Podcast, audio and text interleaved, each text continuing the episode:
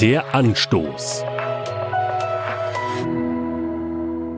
Was war ich aufgekratzt letztens nach diesem Treffen?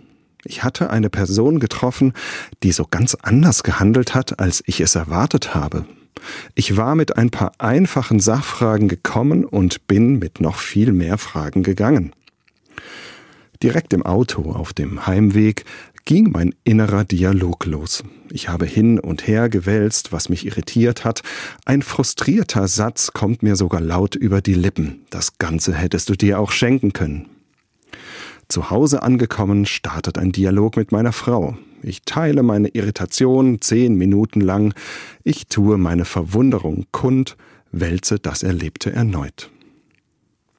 Später am selben Tag lese ich diese Aussage aus der Bibel.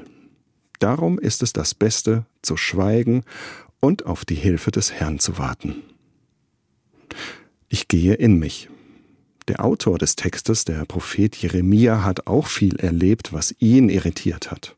Im ganzen Kapitel tut er seinen Unmut kund, dann beginnt er zu schweigen und auf Gott zu warten.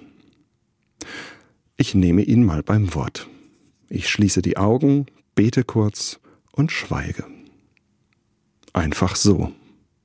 Wenig später merke ich, ich bin äußerlich ruhig geworden und werde es innerlich. So geht's auch, denke ich mir. Mal wieder eine kleine Lektion Gottes im Alltag. Das nächste Mal, nach einer irritierenden Begegnung, werde ich es am besten gleich so machen. Der Anstoß auch als Podcast auf erfplus.de. ERF Plus. Tut einfach gut.